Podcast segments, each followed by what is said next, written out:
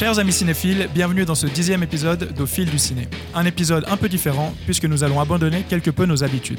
En effet, à l'approche d'Halloween, nous avons décidé de réaliser un enregistrement spécial. Pour celui-ci, trois personnes sont avec moi, à commencer par celle qui ne pouvait pas louper un tel épisode. Salut Amandine, alors heureuse Salut, oui, très très heureuse d'être là. Blaise va également tenter de nous faire frissonner tout au long de cet épisode. Salut Blaise. Hello Marvin. Et enfin, le boogeyman des directrices de communication. Salut Pierrig. Bonsoir à tous, je suis là et je vais vous impressionner, je pense, ce soir. Avant de rentrer dans le vif du sujet, je vous rappelle que vous pouvez suivre Cinéfeuille sur Instagram, Twitter ou Facebook. N'hésitez pas également à vous abonner à la revue ou, si c'est déjà fait, à en parler autour de vous. Vous trouverez tous les liens nécessaires en description de cet épisode. Épisode spécial certes, mais nous allons tout de même commencer par aborder certains films en salle qui entrent dans la thématique du jour. Et étant donné que le programme est chargé, attaquons sans plus attendre. What is it you like to talk about? My patient. Hi. I know you're nervous. I just want to have a chat. I'm seeing something no one else can see except for me. It's smiling at me. Oh Smile est un film d'horreur réalisé par Parker Finn. Après avoir été témoin d'un incident traumatisant impliquant l'une de ses patientes, la vie de la psychiatre Rose Cotter tourne au cauchemar.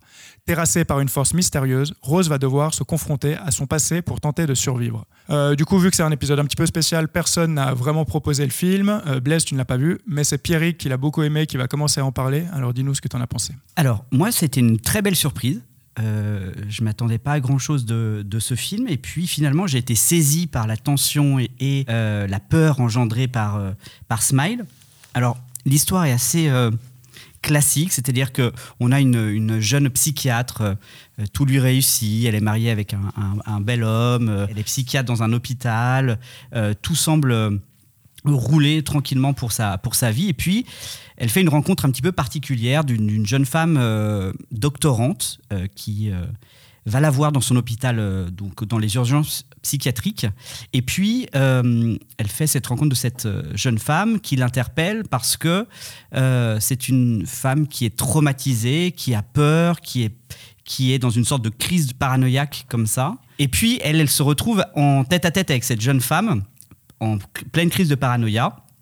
Et ça, c'est la scène d'ouverture qui est très forte et qui nous met tout de suite dans l'ambiance. Où là, on a d'emblée, euh, je pense que je peux en dire un petit peu plus et pas spoiler directement, mais on a une scène de suicide.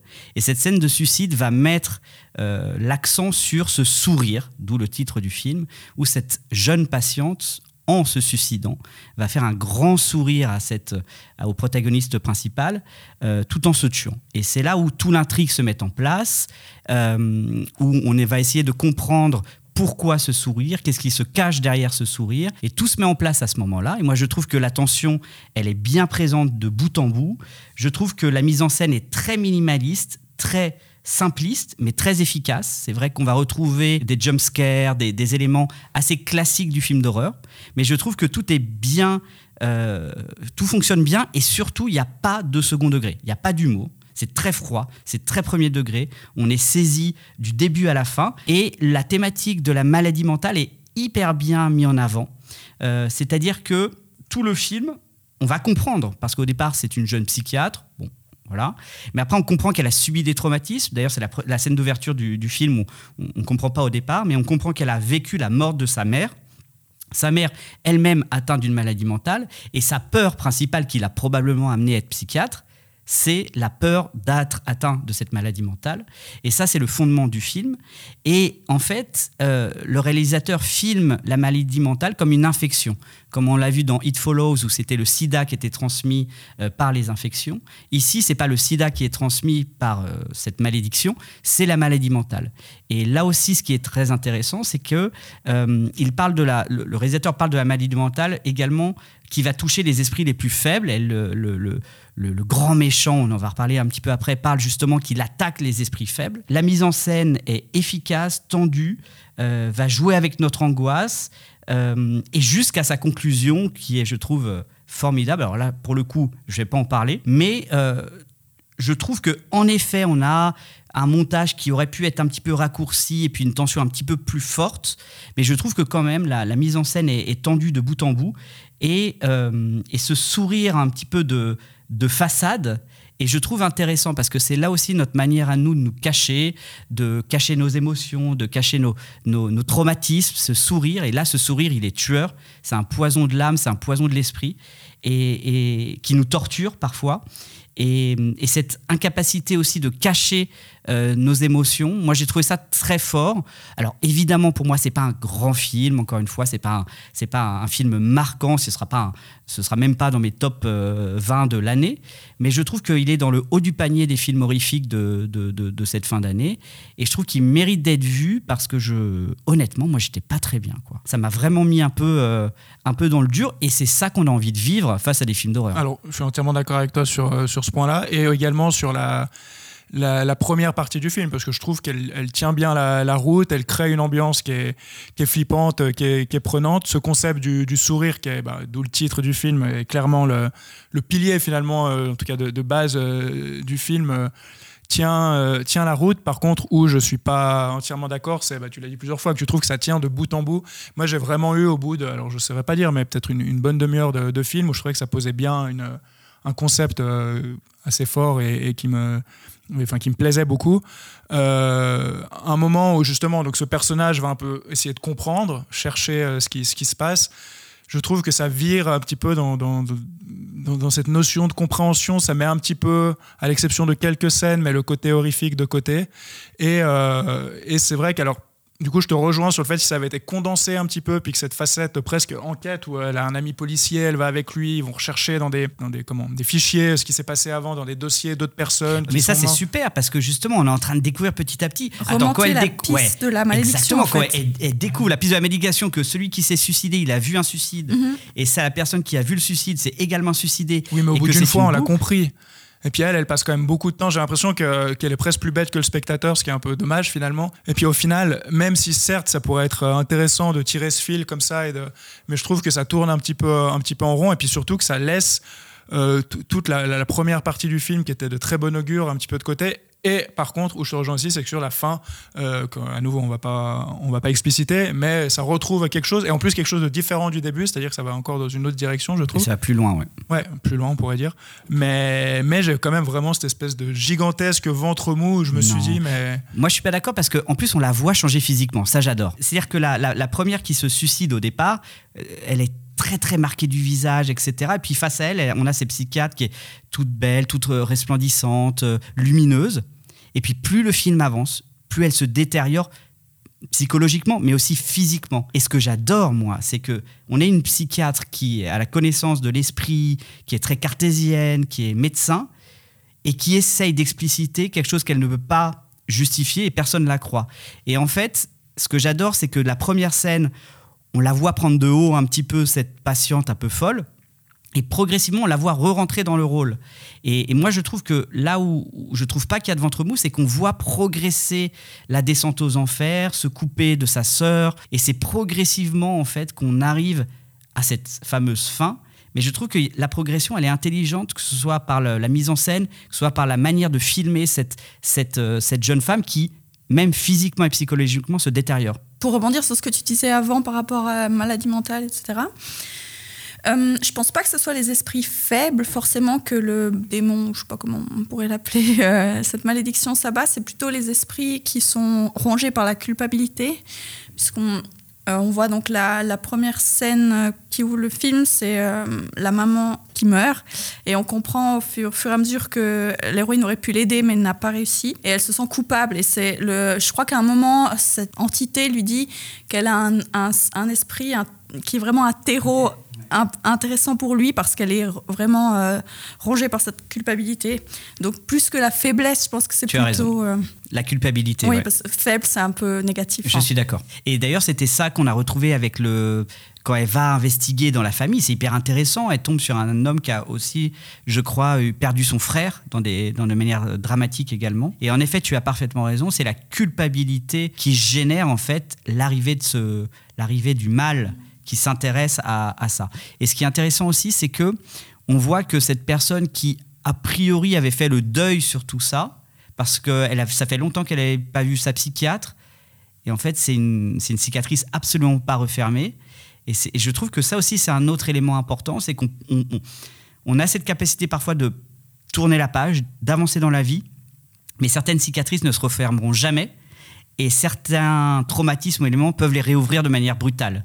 Et c'est aussi euh, l'histoire du film. Et il y a aussi la manière de gérer le traumatisme. Par exemple, justement, quand elle a cette confrontation avec sa sœur, sa sœur lui dit Oui, moi, j'ai dû, euh, j'ai dû me couper de tout ça parce que voilà, il fallait bien que je me sauve, en gros. Et elle est partie dans la direction opposée en devenant psychiatre et en approfondissant ça.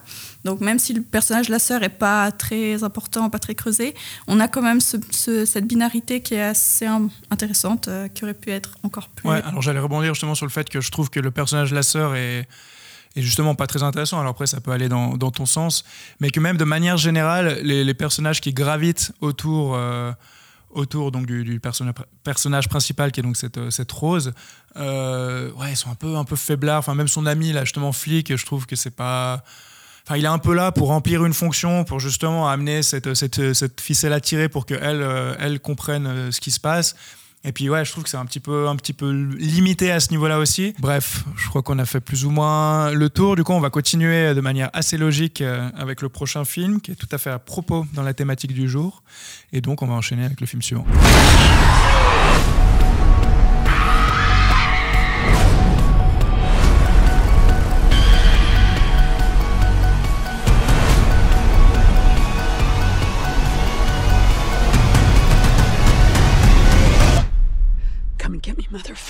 Halloween Ends est le dernier film de la trilogie initié par David Gordon Green. Nous y retrouvons Laurie Strode qui vit désormais avec sa petite fille Allison et achève d'écrire ses mémoires. Michael Myers, quant à lui, ne s'est pas manifesté depuis 4 ans. Mais lorsqu'un jeune homme dénommé Corey est accusé d'avoir assassiné un garçon qu'il gardait, Laurie devra affronter une dernière fois les forces maléfiques qui lui échappent dans un déferlement de violence et de terreur. On a du coup tous vu le film pour celui-ci, mais c'est Blaise qui va commencer vu qu'il n'a pas pu parler avant. Donc euh, à toi la parole. Merci Mervyn. Alors euh, moi j'ai été très agréablement surpris par euh, ce dernier opus de cette trilogie qui est en fait le neuvième film, mais en fait euh, la suite du premier film qui fait l'abstraction du deuxième.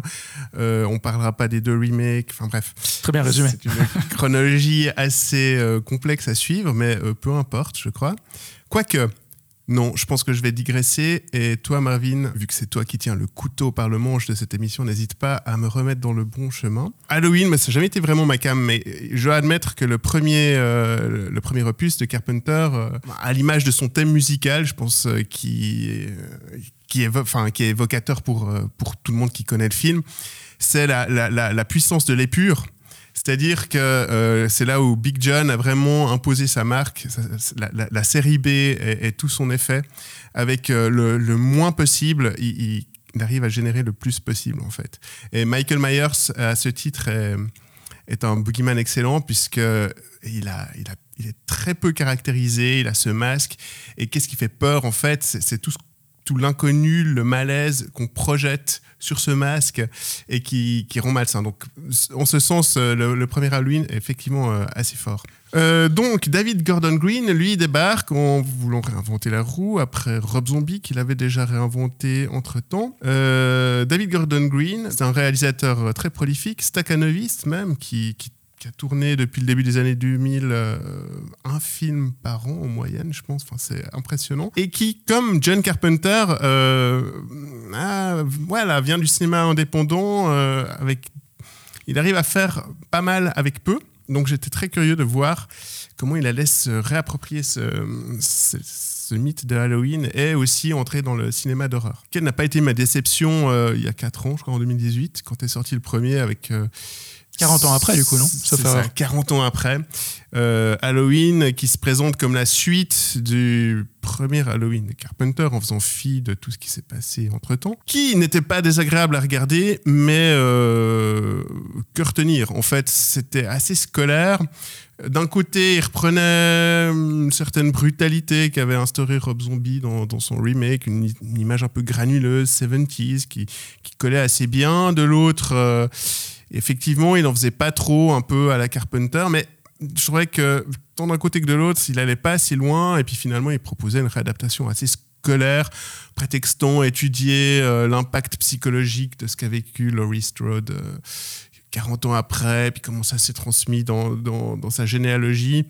bof. Enfin voilà, je j'avais pas vu les deux suivants jusqu'à ce que tu proposes ce podcast qui m'a fait rattraper euh, donc ces ces, ces deux suites qui m'ont, elles, beaucoup plus enthousiasmé. Parce que là, j'ai enfin vu la note d'intention. C'était d'aller au-delà de Michael Myers et vraiment d'aller euh, dans cette idée de projeter, enfin, de, projeter sur Michael Myers le, mal et, la société. Donc le second, c'était justement, en fait, comment euh, ce Michael Myers contamine la société et la rend euh, fascisante avec la délicatesse euh, de Michael Myers peut-être dans, la, dans sa démonstration.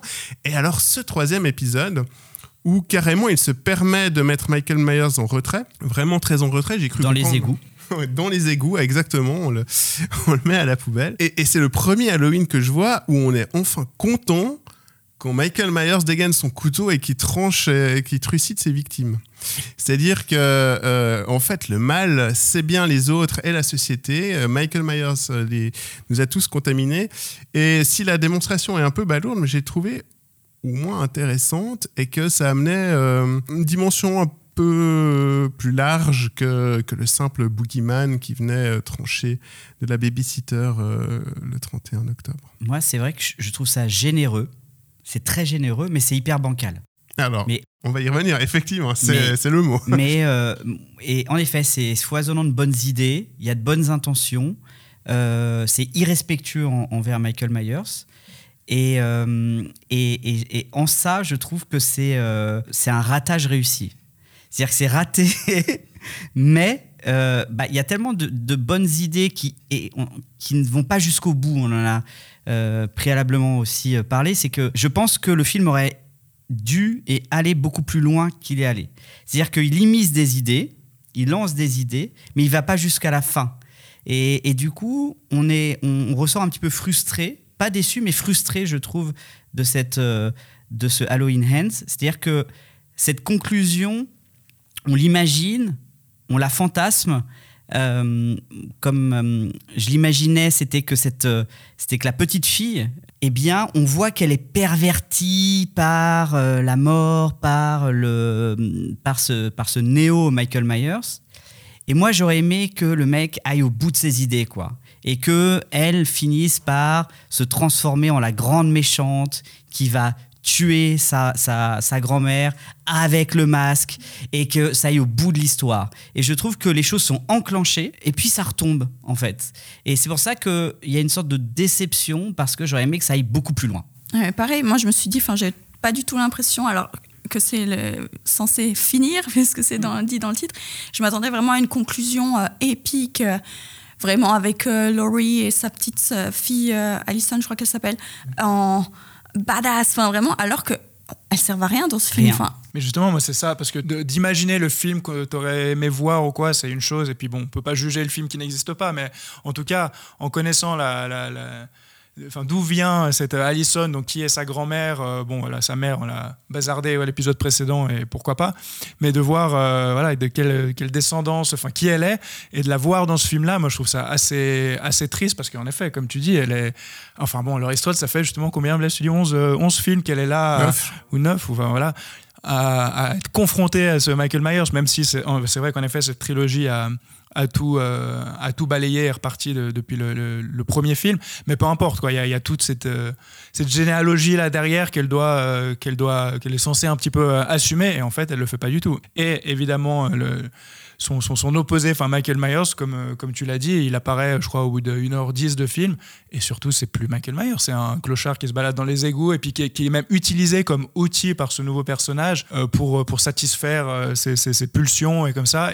Bon, finalement, évidemment qu'il y a quand même une petite confrontation finale et puis qu'il y a une conclusion et presque envie de dire, euh, heureusement, vu le titre du film et vu euh, que c'était une, une trilogie, mais même ça, je la trouve pas convaincante. Mais il y a des bonnes idées, cette, cette idée de filiation meurtrière, ce, ce- cet homme qui a été jugé, rejeté, euh, le, le- jeune qui a été rejeté, jugé, et qui se, qui, qui se retrouve en fait dans, dans, dans ce boogeyman des égouts et qui devient meurtrier à sa place, ça c'est intéressant. Donc c'est pour ça que je pense qu'on peut pas rejeter totalement ce film parce qu'il y a plein de bonnes idées, il y a plein de bonnes intentions, c'est généreux, c'est même courageux. Je suis désolé, mais de, de, filmer Michael Myers comme ça, c'est courageux en fait. Mais en effet, je trouve que euh, c'est euh, c'est c'est sous-exploité. Alors moi, non, j'apprécie justement cette mesure dans la grandiloquence. En fait, j'ai, je me suis surpris à étonnamment apprécier cette romance entre la petite fille de, de Laurie Strode et ce nouveau personnage euh, dark euh, qui est Corey, et que surtout le film,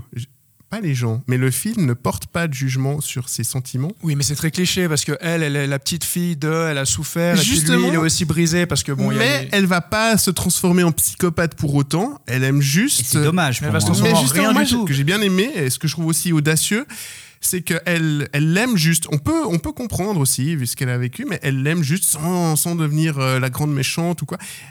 Voilà, c'est- assez pur, c'est assez premier degré, assez sincère. Et euh, ça m'a surpris en bien. Euh, cet autre personnage aussi, euh, Corey, c'est un personnage qui pourrait tout droit débarquer de Stephen King, le, le persécuté de sa communauté, qui, et qui va faire sortir les démons de la communauté. Vu que j'adore Stephen King, c'est peut-être aussi pour ça que je suis peut-être indulgent, mais néanmoins, je trouve quand même que ça, parle de manière relativement habile, avec des guillemets, disons, de, ouais, du, mal et, de comment il, peut s'aimer et contaminer euh, cette, euh, cette communauté à travers la figure de Michael Myers qui, elle, reste euh, passablement cryptique dans, dans le film. Et dans les égouts, comme Pennywise, justement. Ouais, de exactement. Stephen King. En fait, il y a vraiment un côté Stephen Oui, King. alors moi, ce, que j'ai, ce qui m'a vraiment fait penser, moi aussi, j'adore Stephen King, ce qui m'a fait beaucoup penser à lui, c'est je trouve qu'il est très fort pour écrire les villes. Et là, c'est presque un personnage en lui-même. Euh, toutes les personnages secondaires qui la composent forment un, enfin, je sais pas comment expliquer ça, mais je trouvais vraiment. Jusqu'à la scène que- finale, justement. Oui, mais plus encore dans le 2. Je trouvais que là, c'était un petit peu laissé de côté, mais bon, enfin. Voilà. Mais par contre, pour rebondir sur cette histoire d'amour, alors moi, j'y croyais pas une seule seconde. Enfin, elle le voit une fois et demie, elle est là, ah mon Dieu. Enfin, Alors, je suis tout à fait d'accord que la mise en place est, re- mais comme toute cette trilogie, il y a plein de trucs qui se mettent en place.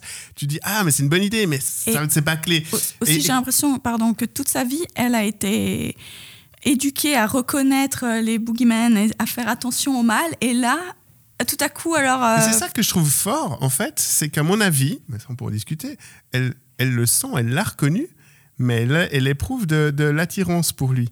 Et c'est ça que je trouve, cette ambiguïté que je trouve intéressante, en fait. Je pense pas qu'elle est, bernée, et, je pense qu'elle croit peut-être euh, euh, peut-être le sauver ou aller au-delà avec lui, mais c'est ça que j'aime bien, c'est qu'elle a de l'espoir, mais malgré tout, elle ressent quelque chose de profond pour lui, et, ça, j'ai trouvé assez euh, audacieux, et moi, moi ça m'a fait mal. En tout cas, ça m'a accroché. Ce que je trouve intéressant pour revenir aussi juste sur certains trucs que vous avez peut-être dit, c'est que sur le début du film, c'est qu'il y a vraiment un peu cette ville, et vu que tu parlais comme la ville comme d'un personnage, donc composé par des habitants, mais c'est vraiment la ville qui cherche un peu ce nouveau boogeyman, on a l'impression, parce que ça fait 4 ans que Myers n'est pas là, et en fait, bah, on voit que lui, vu qu'il a tué involontairement un, enfant, il est un peu, il prend un peu cette place-là, même si, euh, bah là, les gens peuvent douter ou pas du, côté involontaire ou pas. Et même avant ça, il y a euh, au début, euh, euh, en gros, je sais plus, un petit peu récap de ce qui s'est passé avant, ce que d'ailleurs va me faire permettre de rebondir sur mon point suivant, mais c'est que on voit dès qu'il y a un meurtre dans la ville, les gens disent Est-ce que vous pensez que c'est Michael Myers Comme s'ils avaient envie qu'il revienne, alors que bah non, en fait, il y a des gens qui, meurent comme dans toute ville, comme dans tout lieu. Et euh, mais du coup, euh, voilà, où je trouve que c'est réellement problématique, c'est que, alors moi, le personnage de Corey, donc ce fameux, ce fameux nouveau boogeyman que la ville veut s'inventer, euh, je- j'ai aucune, euh, alors ni empathie ni rien, enfin je trouve qu'il n'est pas spécialement bien caractérisé, d'autant plus que c'est un nouveau personnage et qui arrive dans un film qui est un troisième film d'une trilogie et donc qui demande une réexposition de plein de choses, de qui il est, de d'où il vient et tout. Et je me dis, bah, tant qu'à faire une, une trilogie, tu as déjà posé deux films avant, tu as quand même posé quelques pierres. Enfin là, il est en train de reconstruire un nouveau mur à côté, c'est un peu con quoi. Mais c'est intéressant cette trilogie parce que, en fait, si j'ai bien compris, le premier film, il l'avait conçu un peu comme un one shot. Ouais. Et après, les, deux suites, ils les ont tournés, à la- enfin, ils les ont enchaînés. Et je trouve que ça se sent vraiment parce que dans cette saga Halloween, on a eu ben, Carpenter qui misait justement sur l'épure et puis ce, sentiment de malaise euh, par le, minimum. Après, il y a Rob Zombie qui, à mon avis, a raté totalement son approche psychologique de Michael Myers. Euh, et puis là, il essaye finalement d'avoir euh, une approche sociologique presque de Michael Myers Alors, c'est un peu maladroit, mais je trouvais intéressant et quand même assez hum, réussi et abouti dans, dans, sa démonstration, euh, cette approche sociologique, en fait, qu'il a déjà entamé dans le 2 et qui, à mon avis, est vraiment euh, posée et, et déployée dans le 3 Moi, je préfère l'irrespect maladroit que le respect chiant. À ce niveau-là, moi je préfère même le 2, la scène dans l'hôpital où euh, il y a toute une foule qui se, qui se rue derrière quelqu'un parce qu'il pense que c'est Michael Myers alors que c'est juste quelqu'un alors qui est, qui est issu d'un, enfin qui, est comment, qui, qui s'est enfui d'un hôpital psychiatrique. Oui, a- qu'on voit dans Ouais, le c'est 1 ça. d'ailleurs. Et là, je trouve qu'il y a un, un message aussi balourd soit-il qui est quand même euh, beaucoup plus fort et qui qui nous fait un peu, un peu voilà, poser la question de où est réellement le mal. Parce qu'on rappelle que le, le- un peu le slogan de toute cette série, c'est le mal attire le mal, ou attise le mal, ou le, engendre le mal. Faut- Evil dies tonight.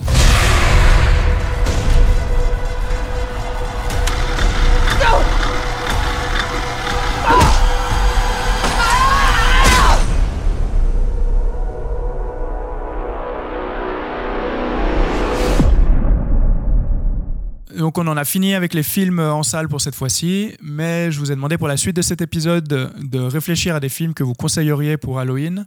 Du coup, Blaise, tu vas commencer à nouveau et du nous, quel est ton choix Volontiers, Marvin. Alors, moi, euh, j'ai repensé à Rob Zombie qui est aussi passé par la saga Halloween, euh, mais c'est pas pour son Halloween, c'est pour son Devil's Reject, qui est euh, le film un peu qu'il a révélé en tant que cinéaste. Donc, Rob Zom- Robert Zombie, comme il s'appelle maintenant. Bob, Bob Zombie. Euh, Robert est, est- est un rocker. Euh, On le trouve entre autres sur la, la BO de The Matrix en 99.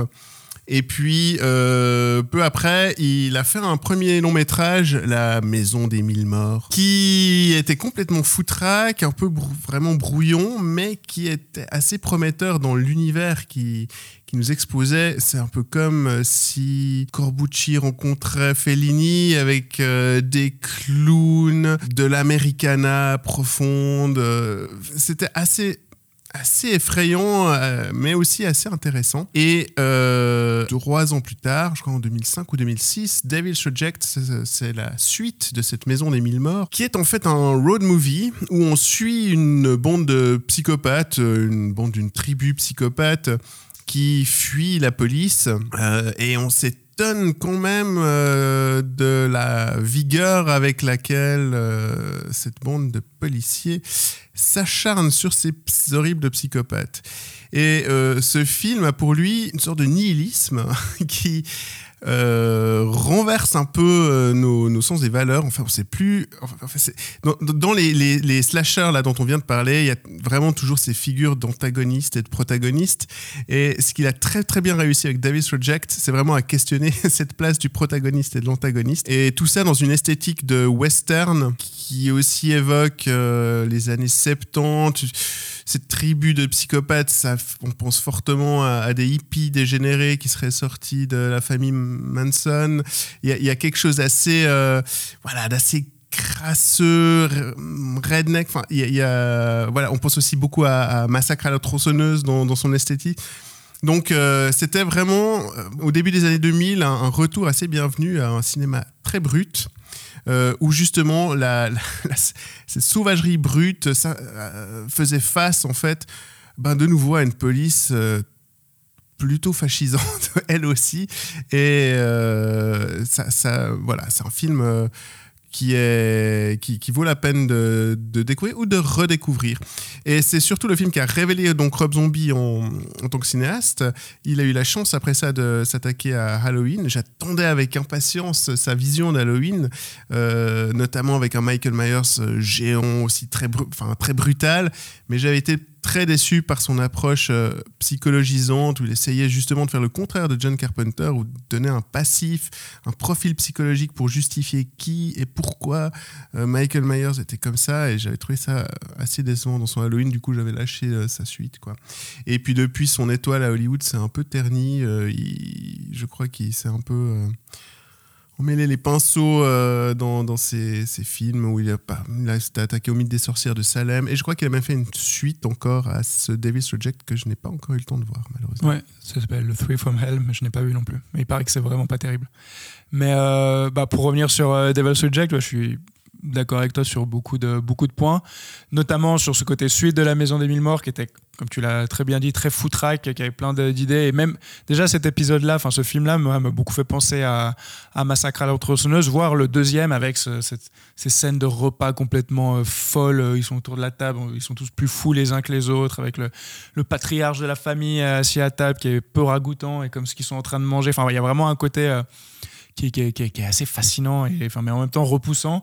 Et mais je trouvais voilà ça trop foutraque pour me, convaincre et, et cette suite donc je trouve qu'elle est- qu'elle a un côté un peu poussif au début. Euh, Bon, il y a une grosse scène de fusillade qui ouvre le film, qui est pas, qui est plutôt efficace pour pour entamer un film. Mais après, je trouvais que c'était un petit peu poussif.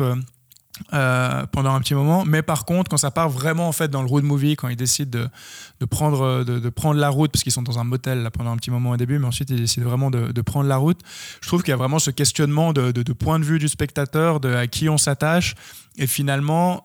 Peut-être que c'est là où le premier film a un intérêt, c'est que il fait nous rappeler euh, ce qu'on fait finalement c'est ces personnages, vu que c'est la même la même famille, euh, c'est juste la, suite de la vie de cette famille euh, qui est du coup maintenant en- un peu en vadrouille, quoi, enfin qui est en train d'échapper, d'essayer en tout cas d'échapper à la police. Et aussi, bah, on a justement notamment un policier qui, qui entre dans, dans le jeu et qui, a, une revanche à prendre et qui devient en fait encore plus euh, maléfique que, les, soi-disant méchants.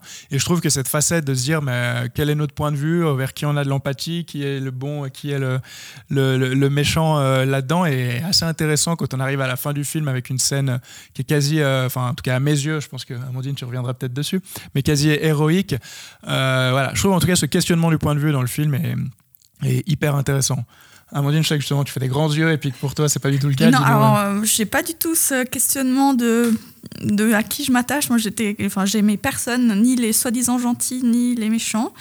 Au début, je me suis dit ah peut-être parce que ça s'ouvre donc justement sur cette euh, scène de fusillade, mais avant ça, on voit cette famille, enfin, on voit qu'ils sont vraiment liés, qu'ils s'aiment dans leur euh, dans leur folie et leur euh, sauvagerie. Et là, je me suis dit ah bon, oui, peut-être que je vais partir sur le côté ah, c'est une famille. je vais bien les aimer, mais finalement pas du tout. En même temps, les, les membres sont aussi un peu éparpillés au fil du film. Mais moi, j'ai trouvé vraiment, enfin, c'est le but, mais j'ai trouvé vraiment poisseux et, enfin, vraiment dégueu. Enfin, ça me dérange pas d'habitude, mais là, enfin, et enfin, alors, euh, c'était les années 2000, on en parlait moins, mais vraiment, la figure de la femme dans ce film, c'est terrible. Tous les personnages féminins sont soit bêtes, enfin, ou vraiment des victimes, euh, à part la, la fille euh, de la famille, euh, je sais pas comment il s'appelle, le- le- des méchants. Fireflies. Ah oui. Ah, et puis bon, la mère aussi, personnage horrible. Moi, J'avais envie de la gifler. Alors, je sais qu'on est censé la trouver cool et euh, badass, mais alors, moi, je la supportais pas. Mais justement, les, les méchants, peu importe leur genre, leur sexe, sont, sont un peu ce côté badass de méchants. Et puis euh, les victimes sont des victimes, peu importe le sexe aussi. Donc je crois pas tant que ce soit lié au genre, non? Après, il y a des gros clichés évidemment qui, qui tournent autour de ça. Bah, mais les dans seuls les deux côtés. personnages nus sont des femmes, par exemple. Voilà. Et aussi les fesses de la. Alors, je sais que c'est la femme de, De de Rob. Zombie. Alors, on les voit. hein. Bon, il aime beaucoup les fesses de sa femme. C'est un fétiche dans tous ces films. Ah, mais enfin, j'ai pas détesté le film, mais j'aurais aimé que ça aille plus. Enfin, j'aurais aimé être plus justement dans, la, dans le questionnement de, de ma morale et de me dire ah finalement les méchants sont. Mais ils sont trop chauds, mais- ils s'arrêtent pour manger de la glace et ils font la fête tous ensemble. Ah ouais non mais non non et puis cette espèce de clown là non. Et il y a aussi un moment la, la scène où ils vont s'acheter un poulet là. Oh non mais ça sert à rien. C'est une espèce d'humour débile. Moi ça ça marche pas du tout avec moi mais bon tant pis. Non, mais puisque tu parles d'humour, du coup, je vais me permettre d'enchaîner avec euh, mon film, qui est suspense, Malignant de James Wan, parce que bah déjà donc le, concept de base c'est de proposer un film pour Halloween. Et en fait c'est vraiment le premier film qui m'est venu à l'esprit pour la simple bonne raison que je me dis que Halloween c'est le bon moment pour regarder euh, des films euh, entre potes et des trucs qui vont vraiment dans la démesure. Et je trouve que Malignant euh, convient parfaitement à ça parce qu'en fait j'ai envie de dire rien ne va dans ce film et c'est pour ça que c'est génial. Et que du coup ça en devient très très drôle. Et, euh, et en fait, je me suis posé la question pendant ce film, bah, nombreuses, euh, enfin, nombreuses fois en, à différentes scènes, en me demandant si James Wan était conscient de ce qu'il faisait et que c'était un peu un tour de sa part, ou s'il faisait vraiment ça premier degré. Et puis du coup, ça en deviendra en fait une espèce de, nanar, un des derniers nanars. Donc je vais juste euh, peut-être quand même parler un petit peu du film, enfin du synopsis. Donc ça raconte la vie de Madison Mitchell, qui est perturbée euh, lorsque de terribles visions viennent la hanter. Et en fait, il y a une, une créature malveillante, soi-disant, qui la poursuit et qui commet des, meurtres atroces. J'ai un peu repris le, synopsis pour, pour clarifier la, la chose. Mais je trouve que du coup, pour ce film-là, James Wan est complètement... En, en roue libre. J'ai l'impression qu'on lui a donné, euh, parce que voilà, il a, James Wan, pour, pour, dire un petit peu ce qu'il a fait avant, c'est lui qui est à l'origine de la série Saw, de, de Conjuring, de. hum, Qu'est-ce que j'oublie Il y a un truc. euh, Insidious, merci. Donc euh, voilà, je pense qu'il il avait fait ses preuves euh, à Hollywood et je pense, j'ai l'impression qu'on lui a donné clé en main et dit maintenant tu fais ce que tu veux. Et il est parti ouais, complètement dans ses délires. Et... Surtout, ouais, c'est c'est le retour de James Wan un peu au film de genre et au cinéma bis. Euh, C'est-à-dire qu'il revient de Fast and Furious 7, euh, des, énormes machines euh, impersonnelles et Aquaman. Bon, quoi qu'Aquaman, j'ai pas vu, mais pareil qu'il y a un petit côté aussi un peu marrant. Et, là, c'était un peu son retour un peu à ses premières amours. Ouais, alors j'ai vu ni l'un ni l'autre, mais je sais qu'il a réalisé ça, donc c'est vrai que pour ça que je m'appuie pas là-dessus, mais c'est vrai qu'il y a retour à ses amours, mais avec bah, tous les succès qu'il a eu, toute la liberté qu'il a. Et, je trouve que, le film est, complètement fou dans ce sens-là, à un tel point que au moment où j'ai dû en fait lui mettre une note, je me suis dit mais je sais pas si je dois mettre un- un- une étoile donc sur 5 ou un 4 étoiles, si à tel point je sais pas si c'est un film horrible tellement il est raté ou si c'est euh, du pur génie euh, tellement euh, tellement voilà ça, ça, va ouais ça atteint une espèce de niveau de, de nanar de film assumé mais qui qui, euh, qui est finalement génial quoi. Amandine, je te, je te laisse la, la parole, on va on en C'est on clairement- ensuite. c'est clairement je. Non, moi je suis fan de ce film. J'étais allée le voir sans vraiment m'attendre à rien.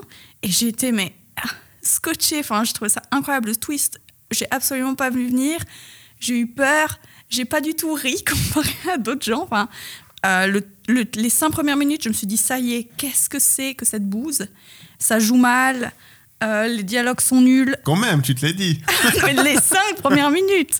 Après, Après, tu as accepté que ce soit. non, d'après, je me suis dit, c'est incroyable. Je- euh, non, j'ad- j'aime vraiment beaucoup. Je trouve euh, visuellement, il, est, il, est- il y a des scènes super, euh, dont une scène où il y a la police qui arrive euh, chez l'héroïne, sauf erreur, de nuit, avec leurs gyrophares qui sont vraiment euh, presque roses dans cette Oui, ça scène. tend vers le giallo presque, Ouais. avec les lumières Et rouges. Avec euh, les Pixies, Where is my mind, qui est une petite, euh, petit clin d'œil d'ailleurs euh, au film, enfin à l'histoire du film. Moi, je prends vraiment ça au premier degré et j'aime vraiment beaucoup. Et euh, vraiment, alors j'étais dans la salle et il y avait un, un- un homme assis à côté de moi. Et vraiment, quand il y a eu le twist, les deux au même moment, on a fait. Enfin, vraiment, on était pris. Enfin, moi, c'est vraiment ce genre de film qui me fait aimer euh, les films d'horreur. Vraiment, je trouve que c'est super efficace. Et vraiment, pour moi, euh, je comprends pas les gens, euh, la haine qu'a eu ce film. Mais pour le coup, le twist, c'est vrai. On comprend plus ou moins euh, qu'il qu'il- qu'il se passe une histoire avec un autre personnage, tout ça, mais le twist en lui-même, il fonctionne bien et il est, il, est, il est efficace, quoi. Il faut dire ce qui est. Et d'autant plus quand on a découvert euh, donc voilà un peu le, le- poteau rose et que le, film se, je sais pas, il doit rester peut-être 20 minutes, une demi-heure de film, et qu'il y a, y, a, ces dernières scènes où ça part mais complètement en vrille. Ça atteint des sommets euh, qui sont, qui sont incroyables. Mais à nouveau, enfin, tu parles de ces flics qui, qui, qui débarquent et un peu en mode badass avec ces gyrophares, ces couleurs, comme je disais, qui tendent presque vers le giallo comme ça. Et puis la scène suivante, ils sont dans la maison et puis tu as le médecin légiste qui arrive et puis qui va faire une blague qui vient en fait complètement contrecarrer l'ambiance qui avait été posée avant. Et je trouve que le film, il est toujours comme ça, un peu à, à hésiter entre plein de choses, mais ce qui, ce qui en fait qu'il est, qu'il est, est très savoureux. Quoi. Et puis comme tu disais, il y a des...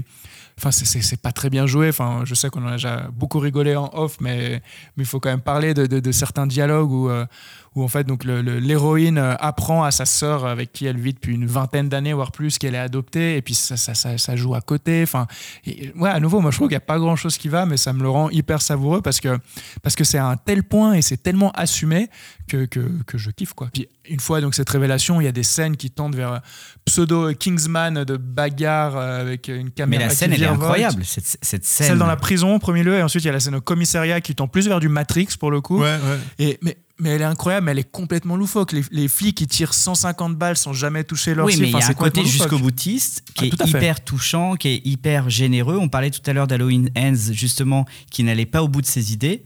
Bah là, avec Malignante, on a un réalisateur qui va au bout de ses idées, qui va au bout de la démarche, un, un côté, donc comme je disais, jusqu'au boutiste.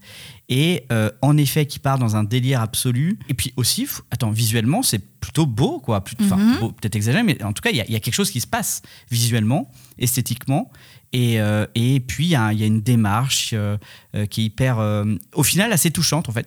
Parce que le, le- le gars va jusqu'au bout de, son, de ses idées. Oui, puis c'est James Wan, on voit dans sa réalisation ces, ces espèces de travelling circulaire, c'est- enfin, il reprend ces, ces- ces thématiques à lui aussi. C'est ça, c'est que il faut se rappeler d'où il vient, James Wan.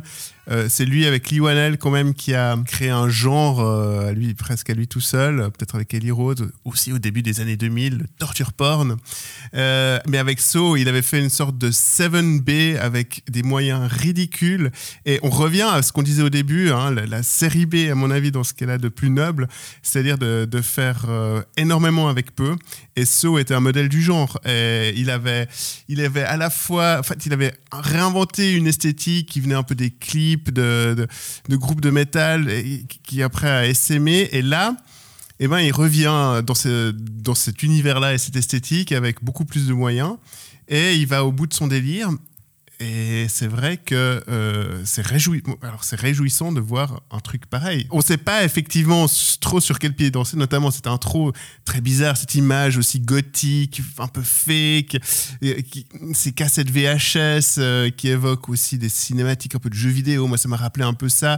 Il y a vraiment euh, un côté un peu bancal, mais c'est vrai que ça donne beaucoup de charme au film. Et, comme dans Saw, on, on retrouve aussi des, personnages très très bizarres avec des dialogues aussi un peu sortis de nulle part.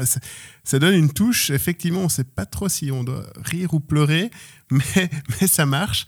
Et euh, son idée et son twist, qui faisait aussi la, signature de la saga Saw, euh, elle est un peu pétée, mais, mais c'est vrai que ça, ça marche. Surtout que ça fait référence à un concert, en tout cas, qui m'a toujours un peu effrayé. Euh, je me demandais des fois ce que j'avais dans mon coccyx. Et, euh, et, peut pas savoir, et- ouais. et du coup, euh, ça a sûrement euh, réveillé en moi des peurs euh, enfouies au plus profond de moi-même. Non, mais il y a des scènes qui sont incroyables. Le moment où c'est pas la révélation, mais il y a voilà, quelque chose qui se passe, enfin, une personne qui tombe du plafond en quelque sorte. Mhm. Donc elle tombe, il y a un gros moment de stupeur. La musique qui commence et zoom euh, sur le, le- le visage de- de- du personnage complètement effaré. Et puis ensuite, cette musique, donc c'est euh, c'est une espèce de reprise donc de Where is My Mind, comme tu l'as dit, les Pixies, mais, mais voilà, remixée, reprise et tout. Enfin, je trouve ça complètement. Enfin, moi au cinéma, j'étais là, genre, mais. C'est grotesque. Enfin, c'est- oui, grotesque. c'est- grotesque et ça en devient fascinant. Mais en fait, moi, je pense vraiment que tout amateur de, de, de films de genre se, se doit de le voir parce que c'est vraiment euh, Une expérience. une expérience euh, singulière. Et, et effectivement, par contre, si on n'est pas très réceptif au genre, euh, là, On peut passer à côté. hein. Amandine, je te sens un petit peu frustrée, donc je vais te donner la parole pour que tu nous dises euh, qu'est-ce qui, qu'est-ce que tu nous conseilles de voir pour Halloween. J'ai hâte. Oui, Je, je vais me n'attends faire que ça. démonter. C'est le moment que j'attendais. Donc, alors, moi, ce que j'ai aimé aussi dans Malignant, c'est qu'il y avait une esthétique, notamment dans le monstre, euh, slash esprit ou autre, euh, qui me faisait penser à un film que j'adore depuis que j'ai 11 ans, et qui est The Grudge, euh, qui est vraiment un des premiers films d'horreur que j'ai vu, je pense, puisque ben, j'avais 11 ans. Et euh, ça a vraiment lancé mon amour euh, pour le genre. Et je ne saurais même pas vraiment expliquer pourquoi j'aime ce film, mais je l'adore de tout mon cœur et je trouve qu'il fait peur, que il parle aussi, en, bon, vraiment en filigrane, hein, mais de, de sujets plus sensibilisants, je ne sais pas comment dire, plus émouvants, comme le, le fait d'être perdu dans une société, civilisation qu'on connaît peu, puisque l'histoire, donc, c'est une Améri- un couple d'Américains qui part habiter au Japon et la femme qui est jouée par Sarah Michelle Gellar, donc une icône euh, du début des années 2000 puisqu'elle incarnait Buffy, euh, la tueuse de vampires euh, dans la série. Donc ils partent habiter au Japon et la femme a comme travail, elle est aide à domicile si on peut dire.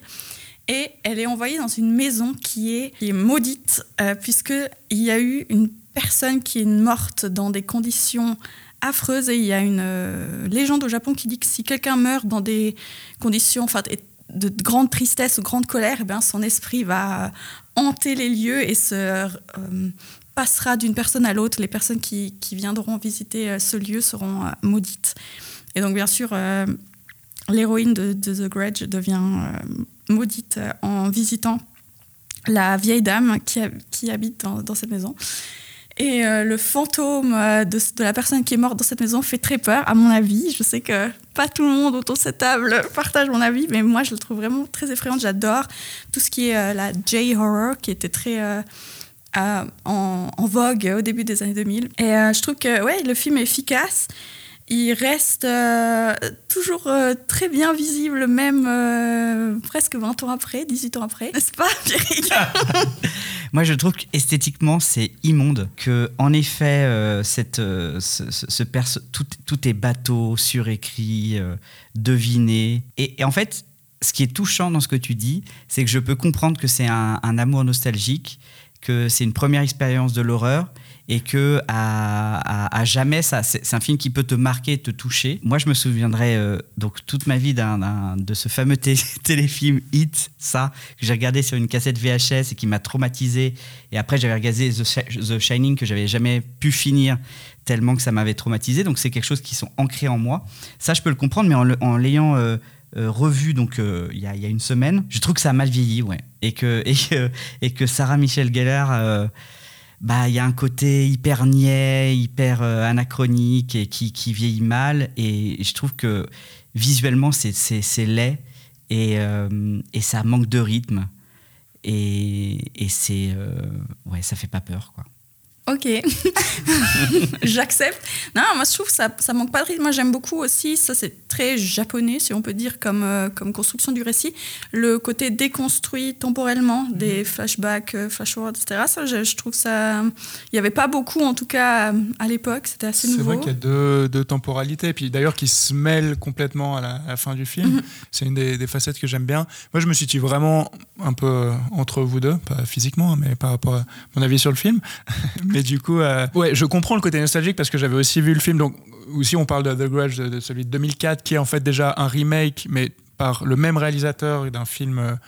Euh, euh, Enfin, de son propre film et qu'il avait fait avec une production euh, japonaise, du coup. Là, c'est Sam Raimi qui l'a amené, euh, qui est Ouais. aussi un grand auteur de série B. C'était en films d'horreur. 2004 le film. 2004, ouais. Mais bref, euh, pour revenir à ce que je disais, donc oui, je trouve quand même qu'il y a, enfin voilà, le côté nostalgique, je le re- reconnais un petit peu. Je sais qu'en le revoyant là, il y a certaines scènes que j'avais un peu oubliées et qui me sont revenues, euh, voilà, dès le début de la scène. Je me suis dit, ah mais oui, là, il y a ci, il y a ça.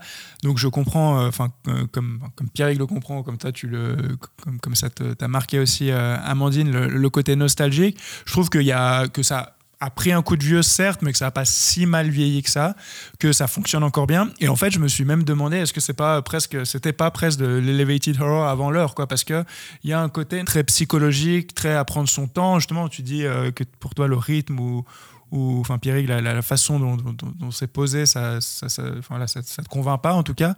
Euh, moi, c'est ce qui me plaît aussi, c'est qu'il y a un peu cette ambiance qui s'instaure. Alors avec euh, avec des scènes marquantes, avec des choses qui viennent nous impacter, mais mais mais, mais voilà, en tout cas à ce niveau-là, ça me ça me convainc quoi. Il y a de nombreuses scènes que je trouve euh, très efficaces. Euh, en revanche, il y a beaucoup d'autres films, plus ou moins de la même époque et euh, du genre qui me, qui convainc beaucoup plus, parce qu'évidemment, bah, on pense à The Ring euh, de Hideo Nakata et du même réalisateur Darkwater, que je trouve beaucoup plus réussi. Et c'est vrai qu'il y a, voilà, j'étais obligé en revoyant maintenant de, de comparer, mais je comprends quand même la nostalgie ou ton amour pour ce film, Amandine, même si en effet, il y a quand même un petit coup de vieux. Mais je trouve pas, franchement, j'avais peur parce que c'est vrai que quand j'étais euh, enfant, j'étais vraiment obsédée par ce film. Je le regardais, je pense, euh, une fois par mois, si ce n'est plus. Et je, euh, l'avais plus, euh, plus revu, je pense, depuis que j'avais 15 ans. Et je me disais, mince, peut-être que je vais le revoir et je vais trouver ça horrible. Enfin, mais non, franchement, j'ai été surprise là. Ah non, moi, je trouve qu'il a bien vieilli, vraiment. Quoi qu'il en soit, un film, euh, je pense, intéressant pour, euh, pour Halloween. Enfin, en tout cas, il rentre bien dans la thématique, euh, ça c'est un fait. Euh, Pierre-Yves, toi, qu'est-ce que, tu, qu'est-ce que tu nous proposes? Je crois que tu proposes quelque chose de plus vaste. Ouais, c'était difficile pour moi de, de choisir ce que j'allais aborder. Mais c'est vrai que euh, je voulais parler du, euh, du petit prodige du cinéma euh, euh, contemporain, euh, actuel. Je ne parle pas de Jordan Peele, qui est déjà au sommet, mais de Harry Astor, euh, qui, euh, euh, donc a sorti deux longs métrages pour le moment. On attend le, troisième avec impatience, qui on l'attendait éventuellement au Festival de Cannes cette année, mais toujours pas.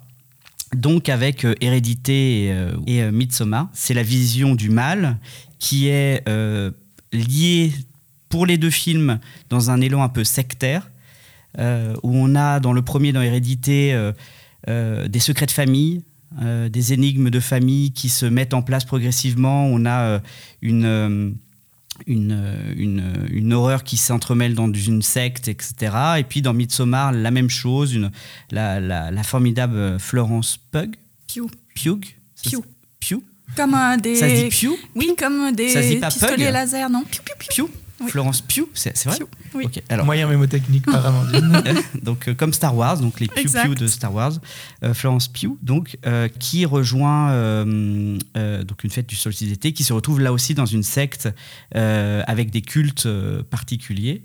Et ce que j'aime beaucoup dans, dans le dans le cinéma d'Ari Aster, que ce soit dans Hérédité ou, ou Midsommar, c'est en effet euh, une vision assez atypique.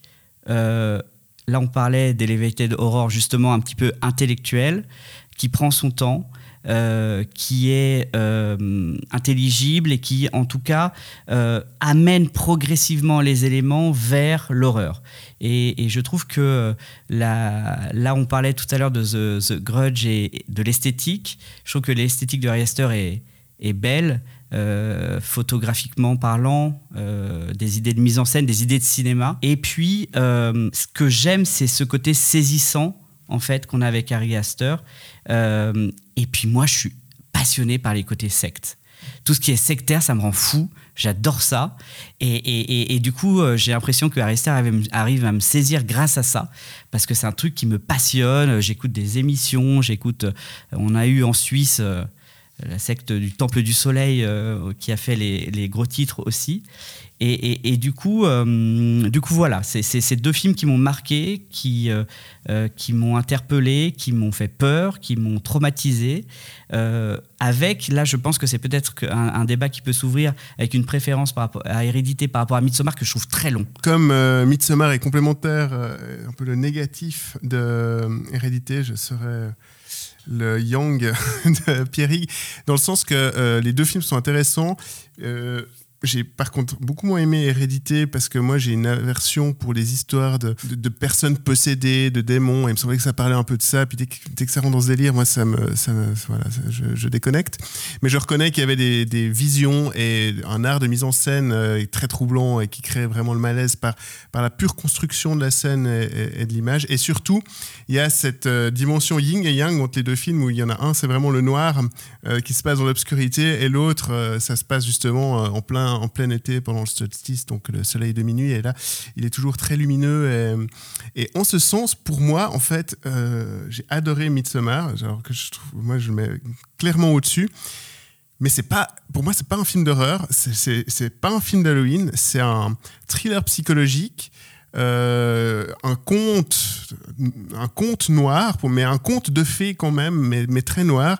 Et, et effectivement, y a plein de niveaux de lecture et de, et de vision aussi. Alors à défaut d'être d'être euh, mais qui sont très troublantes, mais euh, et malsaines, ma- malaisantes, mais mais je mettrais, ouais, je je, je, pas en, en- comme vision de Halloween quoi le, monstre il y, a un, côté très malsain mais c'est plus une vision un peu fantasmagorique presque euh, du mal en, pleine lumière. Et ça, crée un, étrange Mais décalage je trouve que le côté malaisant, je pense que c'est important aussi d'élever un petit peu la capacité de réflexion sur les films d'horreur et de pas aller systématiquement vers le slasher euh, comme on a pu parler avant.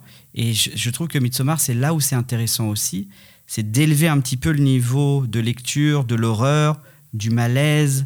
euh, et de ne pas non plus re- juste rester dans un- une lecture bas du front du slasher. on a dit 6 heures le podcast hein, c'est ça? Qu'est-ce qu'un film d'horreur?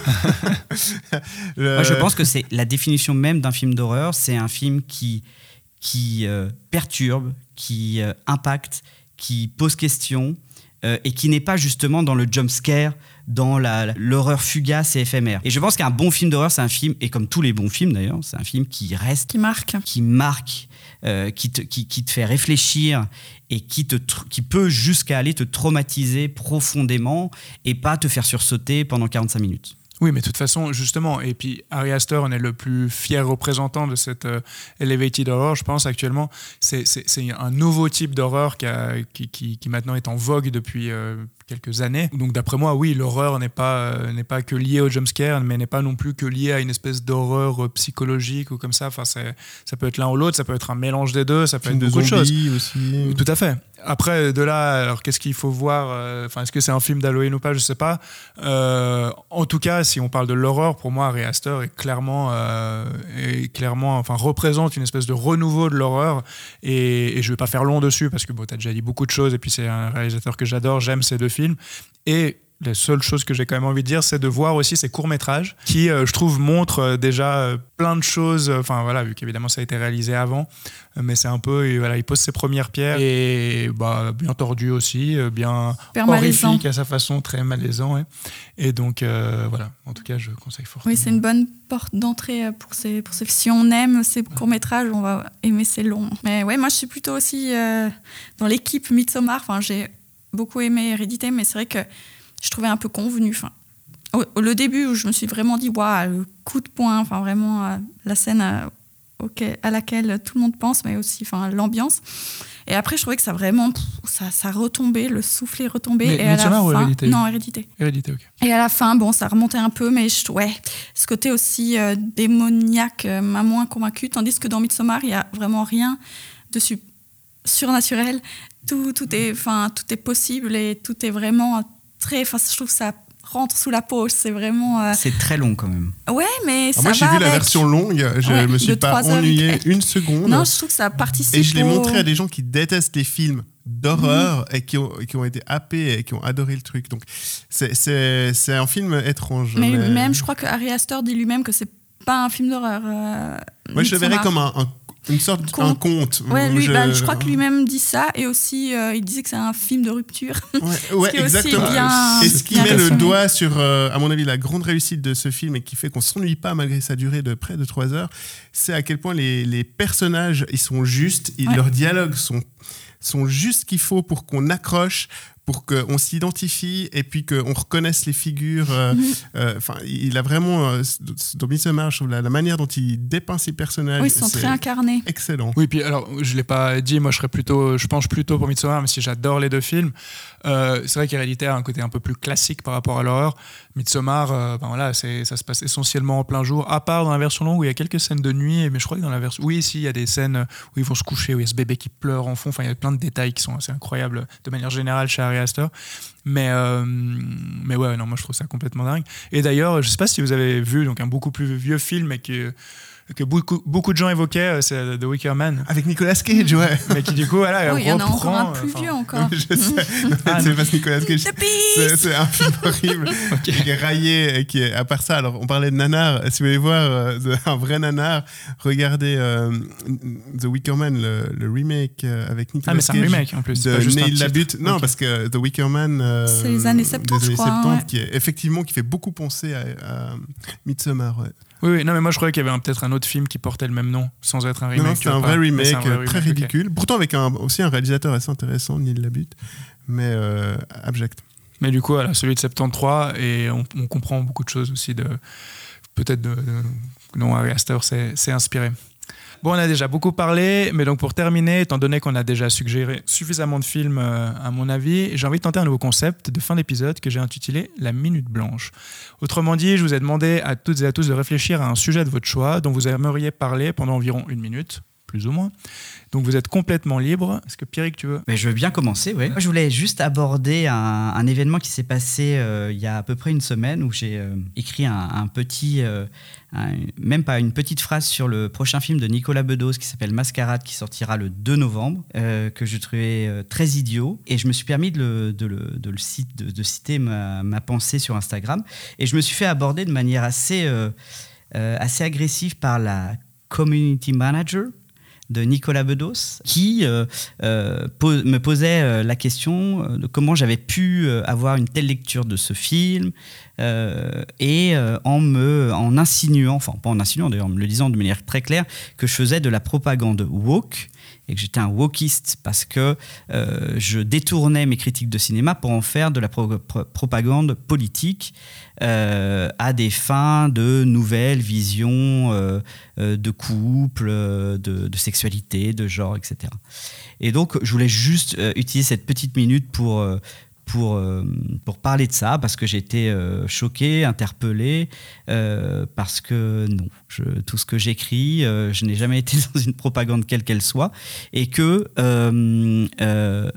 ce qui est un petit peu inquiétant, c'est que à mon tout petit niveau, d'être interpellé par une, une personne comme ça, c'est dire à quel point euh, ces gens peuvent euh, avoir de l'influence ou pas, ou en tout cas peuvent interpeller d'autres critiques, d'autres journalistes, et essayer peut-être de d'intervenir dans ce qu'ils écrivent. Alors, moi qui connais plutôt du côté France le, le versant du décor de, des, des, critiques de cinéma et des magazines, je sais à quel point il y a une ambiguïté entre la critique et, et, les, et la publicité.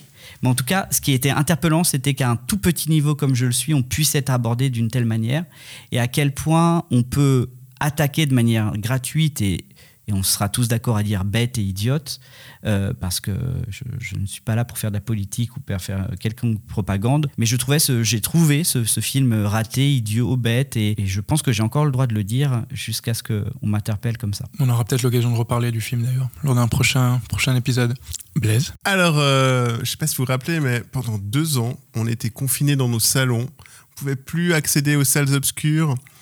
Euh, et enfin, depuis quelques mois, c'est super, on peut retourner au cinéma ensemble, partager une expérience commune avec ses amis, ses amis, sa famille. Sauf que il y a certains exploitants de salles de cinéma qui se disent encore aujourd'hui que c'est une excellente idée de devoir sélectionner sa place numérotée.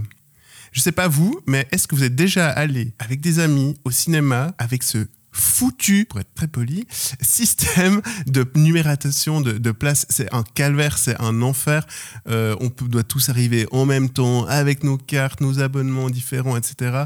Il n'y a rien de moins convivial que de se pointer euh, et d'essayer d'aller euh, se faire une séance, et je trouve ça très regrettable. À un momentum quand même où le cinéma se pose quelques questions sur la place qu'il occupe par rapport aux plateformes, au streaming, je trouve ça purement regrettable, surtout que j'en vois absolument pas l'utilité notamment en semaine, dans les heures creuses où ça n'a aucun intérêt. Je me suis demandé au début pourquoi ils faisaient ce, système. J'étais sûr que c'était pour un peu segmenter les places, faire des statistiques et peut-être majorer le prix des places les plus, les plus prisées euh, ensuite, mais apparemment pas. Et je trouve ça complètement absurde et débile. Euh, je me permets d'enchaîner. Bah moi, j'ai essayé de faire un truc lié à, notre thématique de cet épisode.